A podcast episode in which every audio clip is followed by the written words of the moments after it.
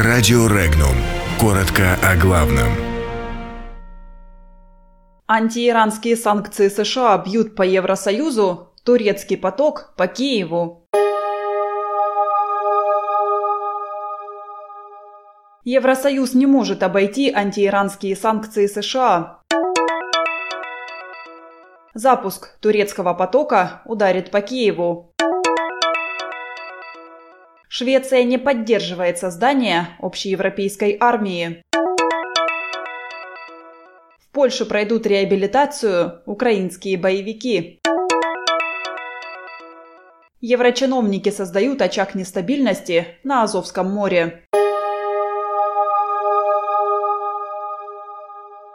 Страны-члены Евросоюза сталкиваются со сложностями при создании специального механизма, инструмента, с помощью которого они могут торговать с Исламской Республикой без помощи доллара США, заявил глава Министерства иностранных дел Ирана Мохаммед Джавад Зариф. Специальный механизм задумывался как средство обеспечения торговли между Исламской Республикой и Евросоюзом в обход антииранских санкций, которые затронули нефтяную, банковскую и транспортные отрасли республики.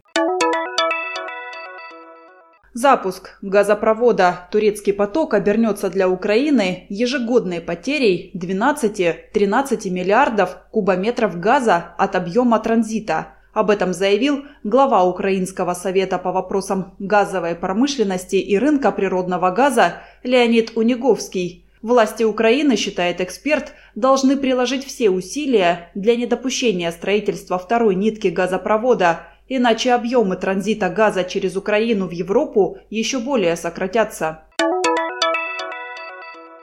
Министр обороны Швеции Петер Хюльтквист не считает создание обособленной армии стран Европейского Союза хорошей идеей. Предложения о создании такой армии уже не раз звучали из уст президента Франции Эммануэля Макрона и канцлера Германии Ангелы Меркель, однако позиция Швеции по данному вопросу остается твердой.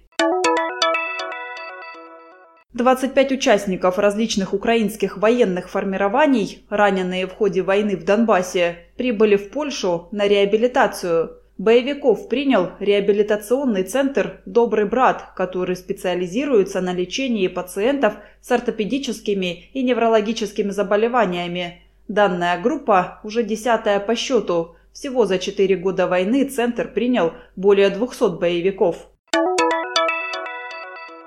В Госдуме считают очевидным, что в Евросоюзе и США не задумываются, что непредсказуемые, неадекватные действия Киева, в том числе в Азовском море, угрожают не только России, заявил член Комитета Госдумы по международным делам Сергей Железняк. По его словам, еврочиновники идут на поводу у вашингтонских указаний по украинской тематике, чтобы создать в регионе Азовского моря очаг нестабильности.